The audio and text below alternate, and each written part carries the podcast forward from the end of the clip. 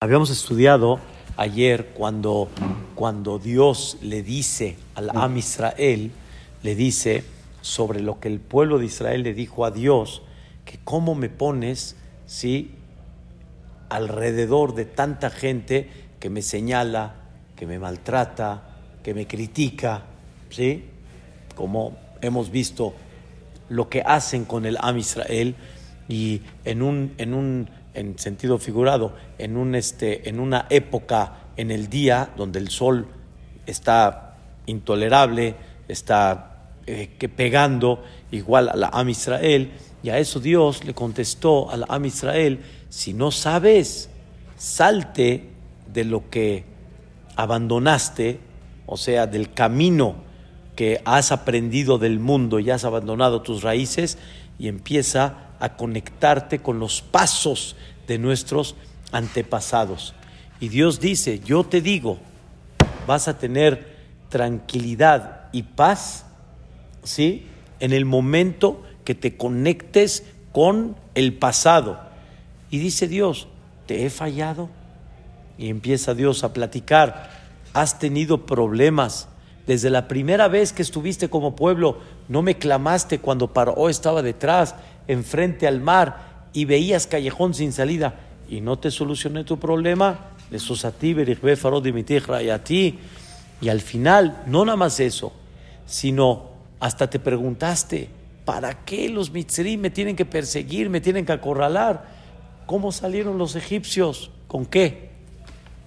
Joyas, tesoros, ¿No ganaste de eso? Tus cachetitos hasta se hicieron hermosos con tanto y tus, y tus eh, ¿cómo se llama? Y tu cuello bien, este, bien embellecido, ¿sí?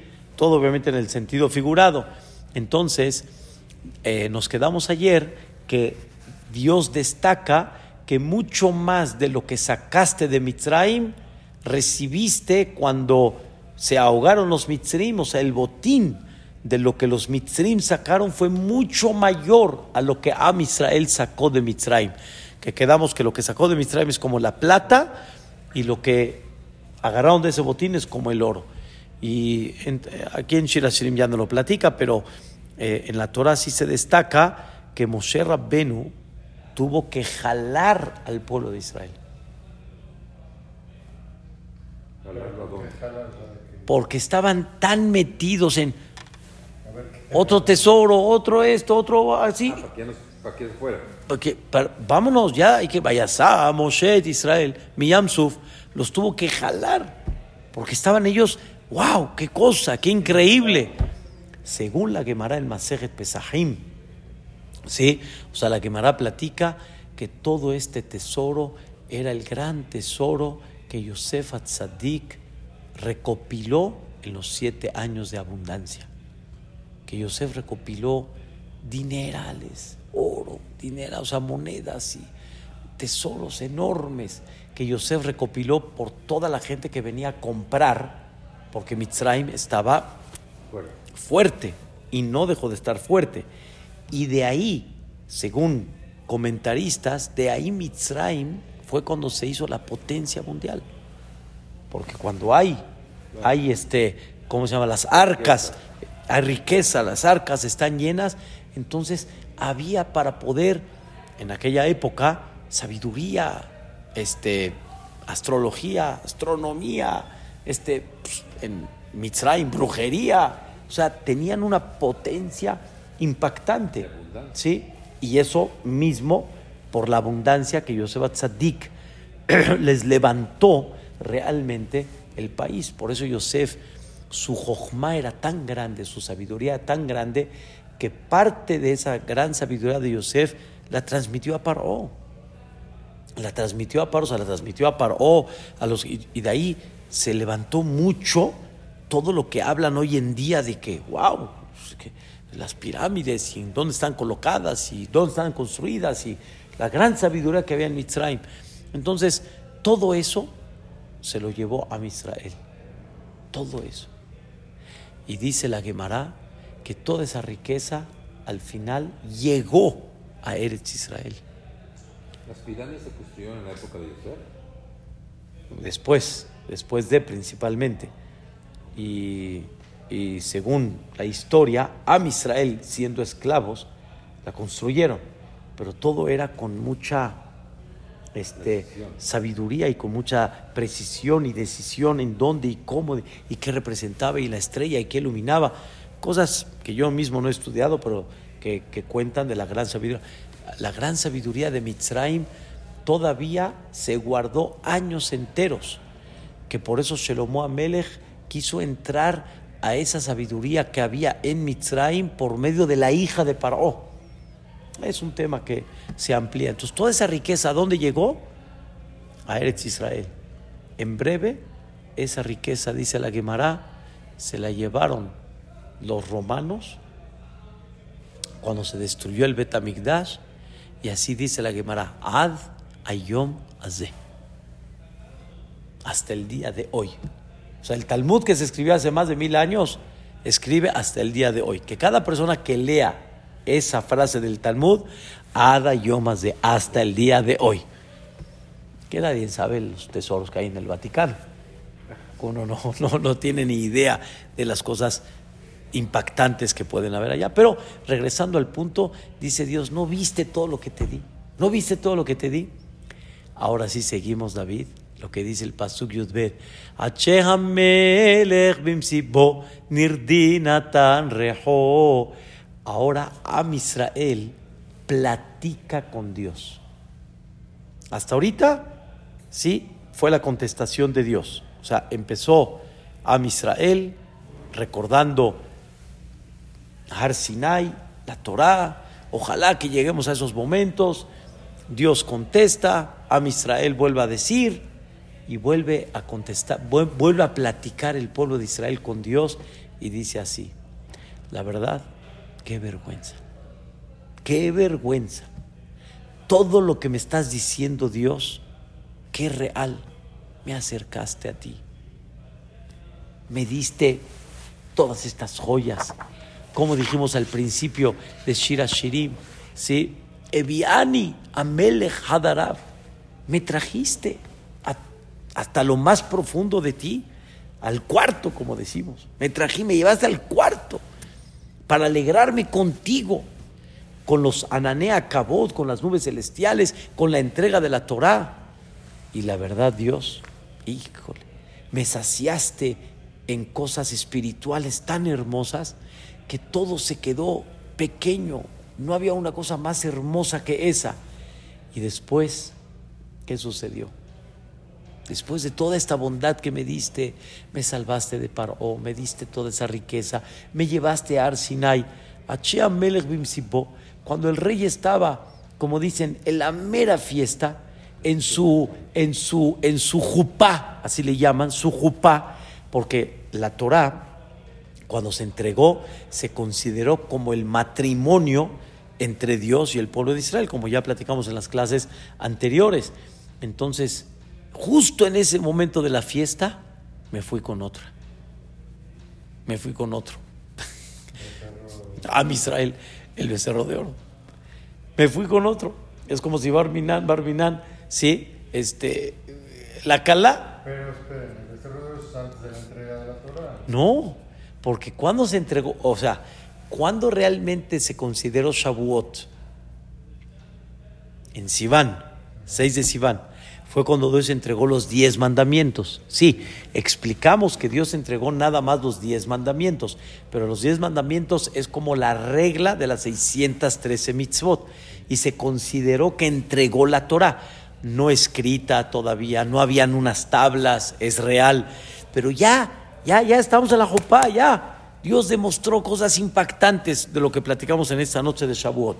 Dios les, les entregó diez mandamientos que con ellas vieron ellos clarito, vamos a decirlo así, vieron clarito las 613 mitzvot.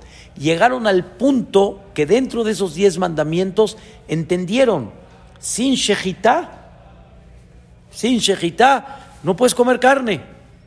Y como no puedes comer carne, entonces por lo tanto, ¿qué es lo que tengo que hacer ahorita? La comida más sencilla, pues la de leche porque todavía no me enseñaste las reglas de Shejitá así muy claras.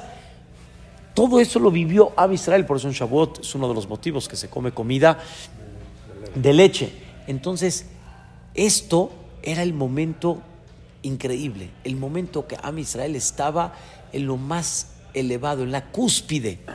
Y de repente dice Am Israel, híjole, te fallé.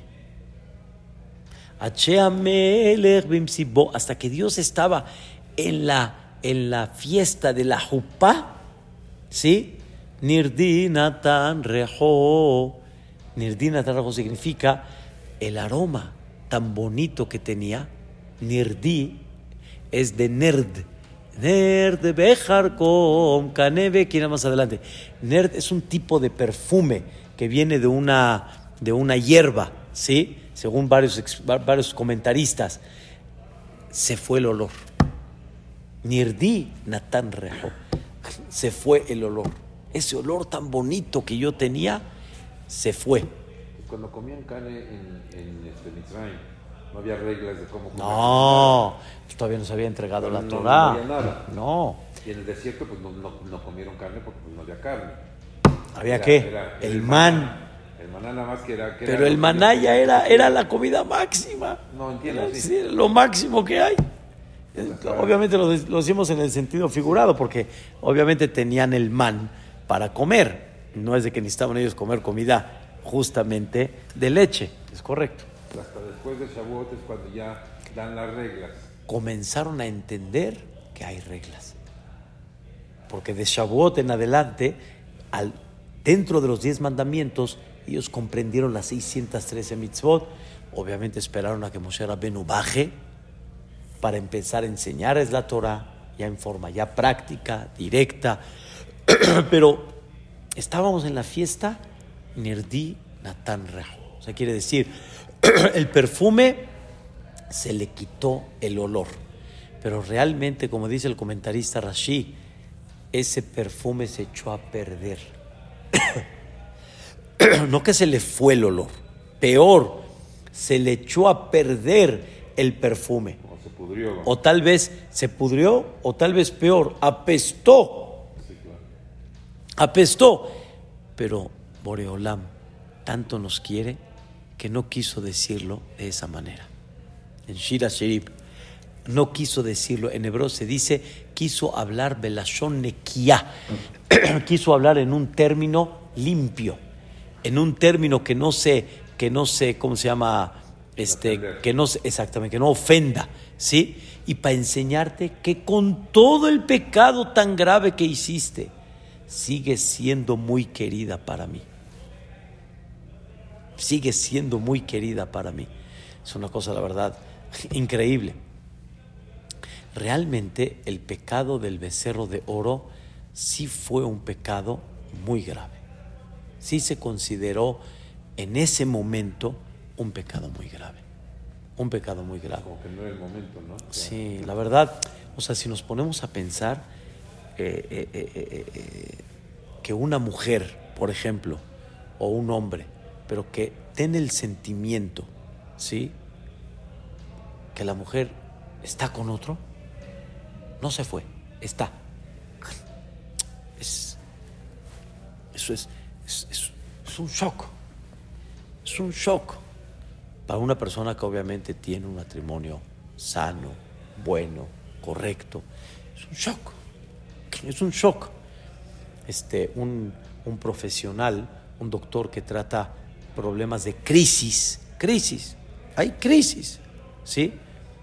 Nos estuvo explicando muy interesante su clase, pero uno de los ejemplos que dio de crisis no es el clásico cuando uno, Dios no lo quiera, pierde un ser querido, ¿sí?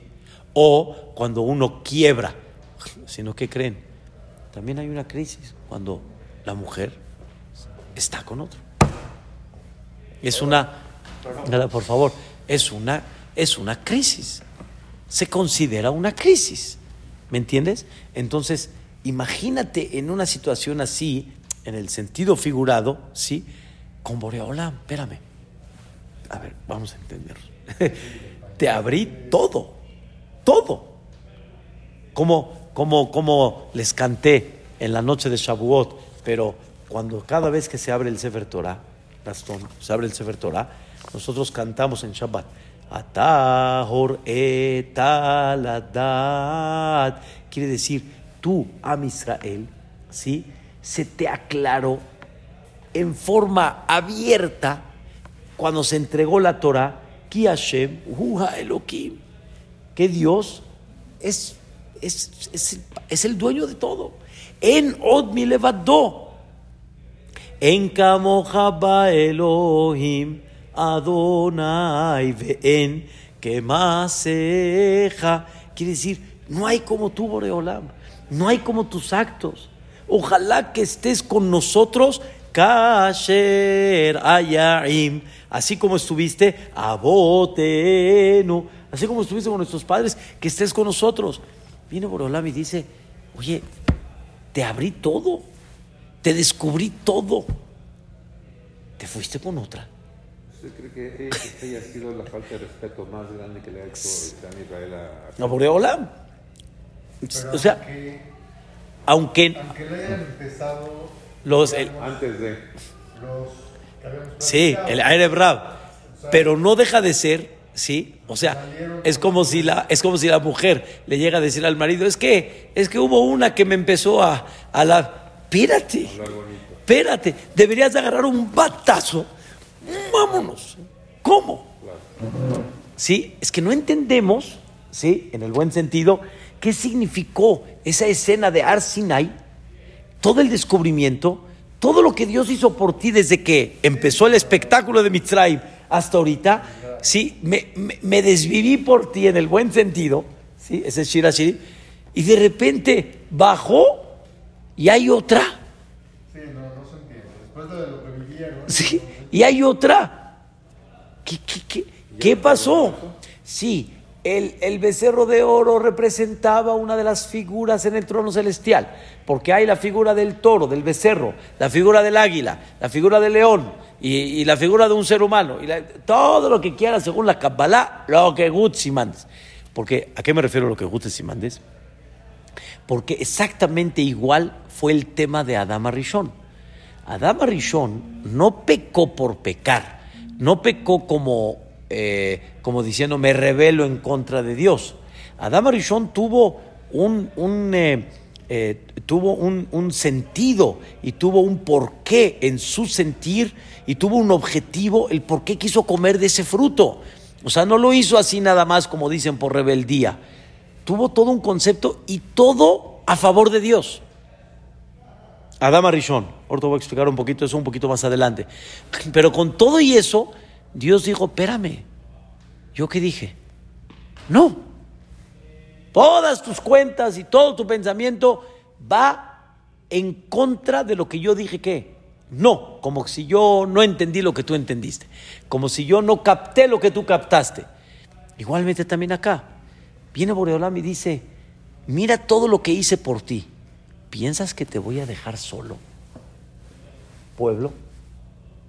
Como que el pueblo dijo, Moshe ya no está, ya no bajó Moshe. Dios allá arriba diciendo, y está bien, no bajó Moshe. Ya murió. Ya Moshe no va a bajar. Estamos desprotegidos. Necesitamos un líder.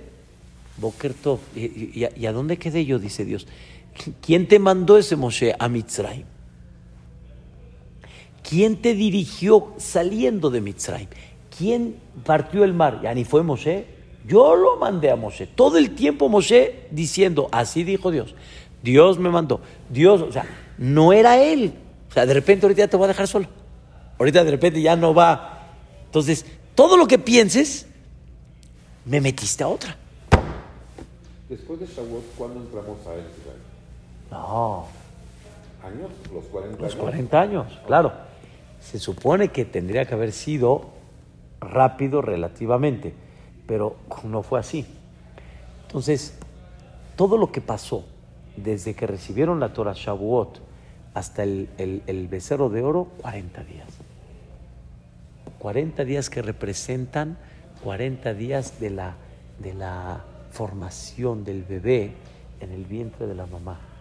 Am Israel ya estaba ya formando, formación nuevecita, nuevecita, como si estuviéramos en Adam Arishon antes del pecado, ya. Fue- primero fue el becerro. no, Sube- sube- a ver, lo, lo, lo, lo ubico como estuvo. Am Israel salieron de Mitzrayim, la partida del mar, caminaron por el desierto, llegaron al desierto de Sinai en, en 50 días en total. ¿sí? Reciben la Torá, los 10 mandamientos, directo de Dios. Al siguiente día sube Moshe Rabenu y se queda 40 días y 40 noches para estudiar toda esta Torah y bajar las tablas de la ley. Es la segunda vez que subió. Esa es la primera. Porque cuando se entregó los diez mandamientos, Moshe no subió al Arsinai. Ahí estaba, pero no subió. No subió a la cima de la montaña. Cuando subió, después de la entrega de los diez mandamientos sin las tablas, sube Moshe Rabbenu, se queda ahí 40 días y 40 noches y Ab Israel está esperando que baje Moshe Rabbenu con las tablas y que baje Moshe para enseñarles esa Torah. Entonces, sucede que Moshe Rabbenu se retrasa, pero no se retrasó, fue un cálculo mal del pueblo de Israel. Según el pueblo de Israel se retrasa Moshe Rabbenu y todo fue seis horas, nada más, nada más. Y en esas seis horas sucedió todo. ¿Qué pasó? El becerro de oro.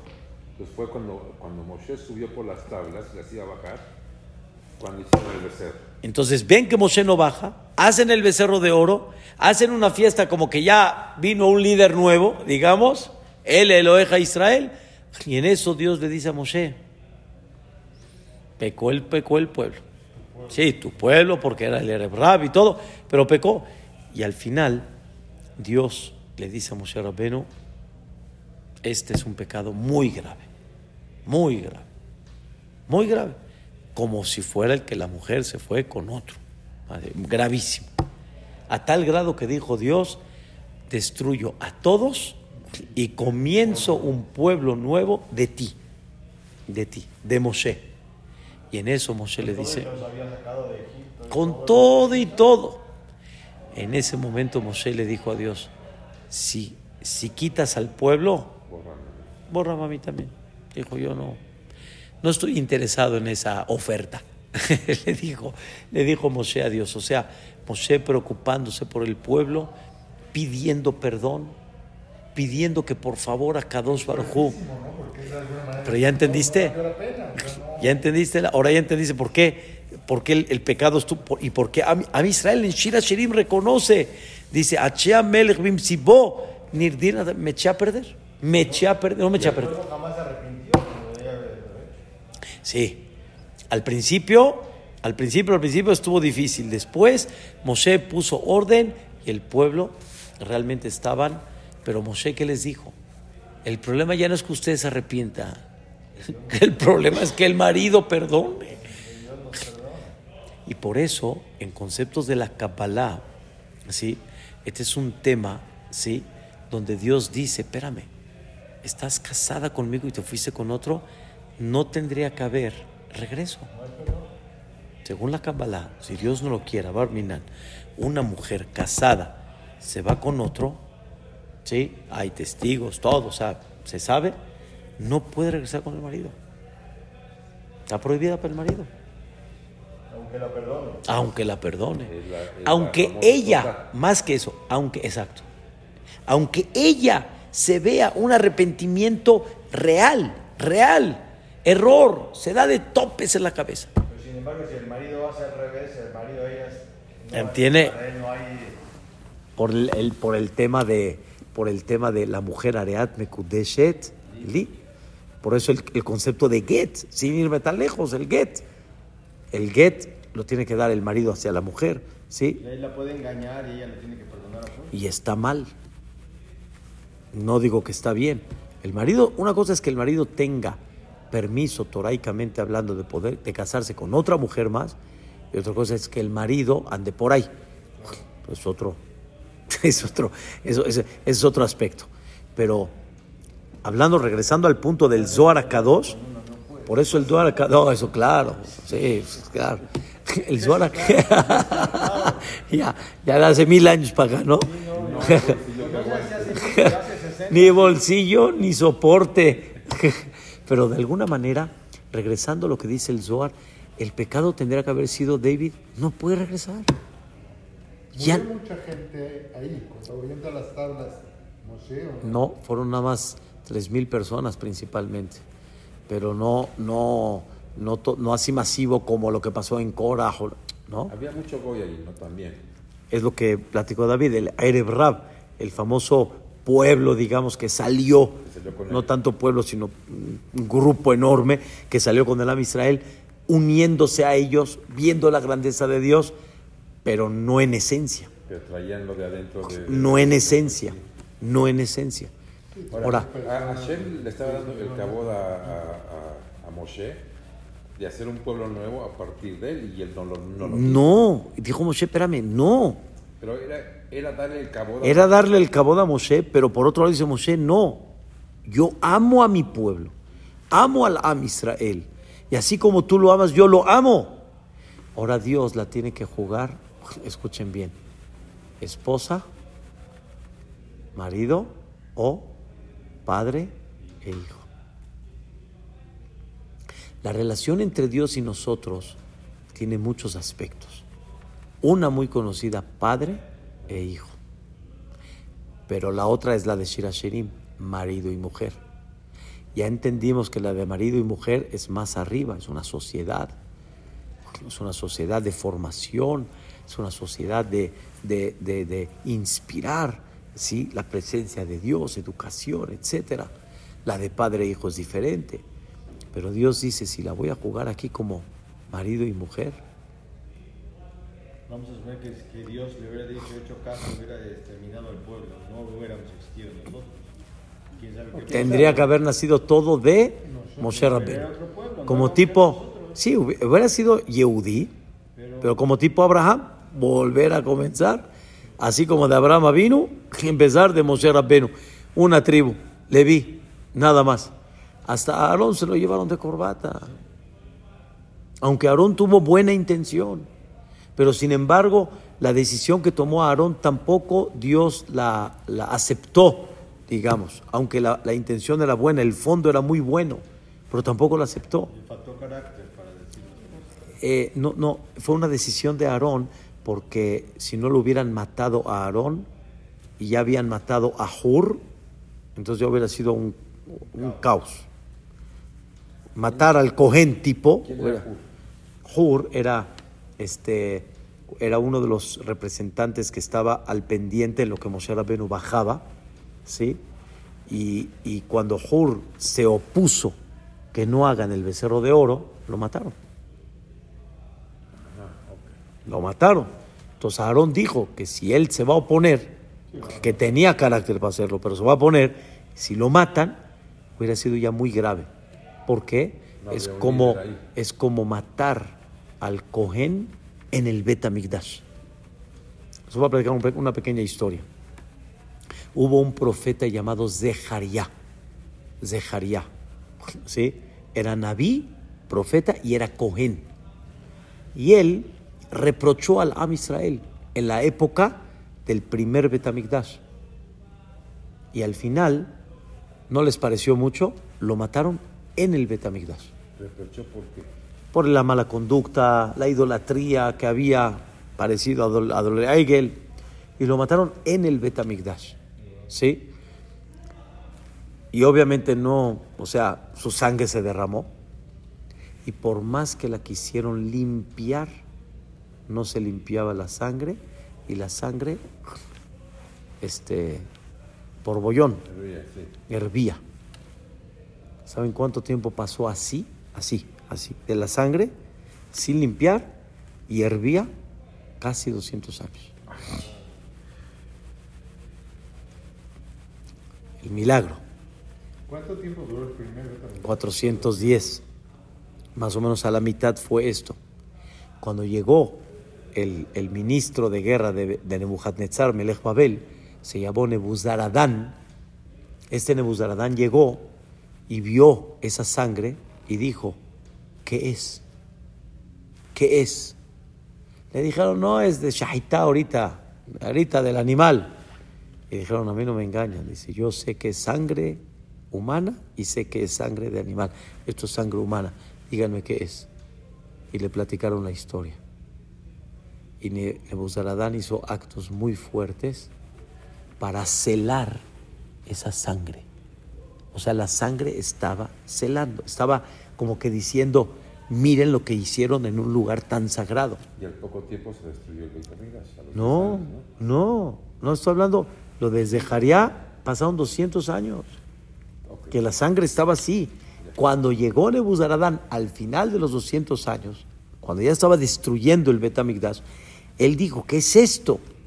Hasta que le platicaron la historia y él mismo dijo, ¿qué quieres, qué más quieres que mate para que te calmes? En ese momento la sangre se paró y se, se absorbió en el piso. Nebuzaradán cuando vio eso, dijo, ¿cómo? Chispas. Si nada más por una sangre dejaría, ¿sí? Mira lo que, mira, mira lo que, lo que no se tranquilizó. Nebuzaradán mató muchísima gente. Yo, por matar a tanta gente, ¿cómo me va a ir? En ese momento, Nebuzaradán se escapó, nadie supo de él y se convirtió en el Yahadut. Dijo a Aarón a Cohen, Har Sinai no era menos que el Bet Mikdash. Estaba reposando la divinidad. El Har Sinai se convirtió en un Bet Mikdash. ¿Cómo estudiamos en la noche de Shavuot? ¿Quién podía acercarse a la, montaña? Nadie. El que se acerca a la montaña y la toque era, era pe- la pena máxima. Entonces, si a Aarón lo iban a matar, ¿sí? en esa zona, hubiera sido algo ya gravísimo, como lo desdejaría. Entonces, a Aarón prefirió que Boreolam le ponga un tache en su conducta, provocando el becerro de oro, pero que Hazbe Shalom no provoque una pena máxima a todo el Am Israel. Eso pensó. Y Moshe Rabbenu sube 40 días, segunda vez, ahora sí, para pedirle nada más perdón a Boreolam en nombre del Am Israel. Y en este momento no te comportes como marido y mujer. Compórtate como padre e hijo. Como marido y mujer, no hay regreso. Jalas. Yani. Tipo. Pero al hijo, sí. Conceptos cabalísticos, esto fue algo muy, muy profundo. Algo muy, muy profundo. Sobre eso sigue el Pasuk y dice, con todo y lo que el pecado está tremendo, y lo que entendimos ya a qué grado llega y cómo debería de ser la conducta de Dios al Am Israel, sigue el Pasuk y dice, Seror amor dodili ben Shaddai yalin. ¿Qué significa? Seror amor, una botellita de, de perfume que se llama mor, ¿sí? Dodi, mi querido que es Boreolam, li, me la dio. Después de todo lo que pequé, llega Boreolam con un perfume. A la que lo traicionó. Seror amor dodili. Llegó con un perfume. ¿Pero qué perfume? Esto, es un tema que hay que ampliarlo un poquito. Este perfume está más arriba que el primero. El primero es Nerd, Nirdi, Natán Rejó. O sea, mi perfume se echó a perder y apestó. Y me trajo un perfume más, más bonito. Me trajo Mor. Más fino. Mor. Mor. Me trajo un perfume mayor todavía. ¿Sí? En otras palabras, me perdonó. Me perdonó. Me aceptó. Me aceptó. Ben Shaddai Alin. Pero ya como padre o hijo. ¿Mande? Como tipo padre e hijo, pero regresando a Shira Shirim, regresó a la mujer. Así la regresó. O sea, ahí estamos. No, no, sí, ahí pero- está, Am Israel. Sí, pero- Estamos. Por eso digo que en conceptos profundos es, es- es- es tremendo. El Zohar acabó de decirte que es, es único, es única esta historia, digamos. ¿sí? Que nada más Morea Olam, que él es el que entregó la Torah, es el que hace esto. Pero ¿qué creen? ¿Cómo Dios regresó? ¿Cómo Dios me dio ese perfume? Me dijo, vamos a levantar un Mishkan, vamos a levantar un santuario. La historia fue así. Moshe sube los primeros 40 días, 40 noches, baja becerro de oro. Vuelve a subir 43, 40 noches para pedir perdón. Baja y le dice al Am Israel, este, Boreolán perdonó el becerro, digamos, de oro. Sube por tercera vez, baja las segundas tablas de la ley, las segundas, las que ya escribe Moshe Rabbenu, y le dice al Am Israel, regresamos, ¿sí? y otra vez nos volvemos a unir. ¿Cuándo bajó Moshe Rabbeinu la tercera vez? El día de Kippur. Por eso el día de Kippur es el día de qué? Tres veces 40 días. Claro. Por eso el día de Kippur que es el, es el día del qué? El perdón. El día del perdón se hizo por ese día que Moshe Rabbeinu bajó y le dijo al Am Israel, Tzeror amor dodili, te doy este perfume otra vez. Y por eso ese día tiene una energía muy especial. Y cuando bajó las, las primeras tablas, ¿sí las rompió? Claro. Y bajo las segundas. Pero el becerro no se destruyó por las tablas. ¿Cómo se destruyó? No, eso lo- Moshe Rabbeinu lo destruyó. El becerro Cuando bajó, claro. que lo fundió. Ya lo fundió, o sea, ya lo... No, Y no es como la, la película. no, no. No. no. No, es- es- A mí me gustaría ver la película, pero con usted al lado. No. Que no, No, no, yo les hago la película, ya se las estoy haciendo ahorita. Esa es la película. Todo el mundo tiene la idea que con las tablas se deshizo el becerro. No, no, no, rompió las tablas, sí. Es, es un tema que ya no hablé. De las tablas, mandé. Ahí Moshe Rab- después rompe las tablas. Después actúa. Los Leviim que no pecaron. Vamos a juzgar al Am Israel por, los que, por, por lo que hicieron el becerro de oro. Tengo que subir a pedir perdón porque quiere destruir al pueblo. Y por eso cuando vino el día de Kippur, no vino el día de Kippur, bajó Moshe Rabbeinu. destruido el becerro. Ya, Es el primer día del perdón. Y Es- ahí fue el primero. es el, es, pero que según lo que estamos explicando, es el momento que dice a la esposa, regresa, toma un perfume. La energía de dos. La energía de Kippur. Ahora ya estamos entendiendo el amor y el cariño que nos tiene Boreolam. Pero estamos todavía como pareja y como hijos. Es- ¿O estamos las como- dos, las hijo y, pa- y pero no, pero no estamos como la pareja este, este, unida, porque cuando se destruye el Betamigdash, esto es lo que vamos a platicar, nos destierra y le dice el marido, bye, y la deja abandonada. Y la, y la esposa dice, ¿cuándo vas a regresar? Y es cuando pedimos, cuando regrese el Mashiach, etcétera. Pero- Pero ahorita estamos... fue después del segundo Beit Hicieron HaMikdash. 40 días. ¿Mandé? Hicieron, me imagino que Teshuvah Sí, claro, claro. Y, Dios aceptó esa teshuva tan grande que en ese momento Dios les dijo, ¿quién quiere donar para el Mishkan? Para que vuelva a reposar, para que vean ustedes que no nada más va a cerrar Sinai, va a haber un eje central donde van a ver, en, van a ver mi presencia todos los días, que fue el santuario y posteriormente el Bet HaMikdash. ¿sí? Y al final dice, dice, Ben Shaddai Yalin, entre los pechos, entre los senos, va a dormir. ¿Quién? Es en el sentido figurado. ¿Pero a qué se refirió? Cuando, cuando se construyó el Mishkan, ¿sí? Cuando se construyó el Mishkan, hagan de cuenta que en este cuartito estaba el mueble, el mueble sagrado donde estaban las tablas, el Sefer Torah que escribió Moshe estaba el mueble, ¿sí? Y los ángeles encima. ¿Se ubican el mueble? ¿Sí? Ahorita, ahorita a ver si mañana les agarro el- el- la, la foto, se los enseño. Y habían dos este, tipo palos para cargarlo. Esos palos, ¿sí?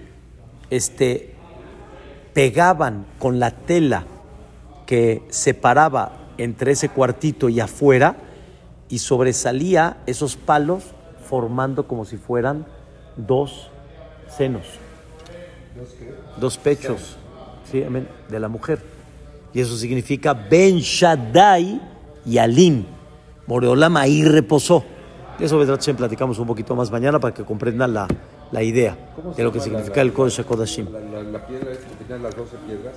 El pectoral, el Hoshen, el pectoral. estaba ahí adentro también del, del, del Mishkan, ¿no? Era, era el que vestía el Kohen Gadol. Que vestía el Kohen Gadol. Seguimos mañana, Besat Hashem. Amén ve amén.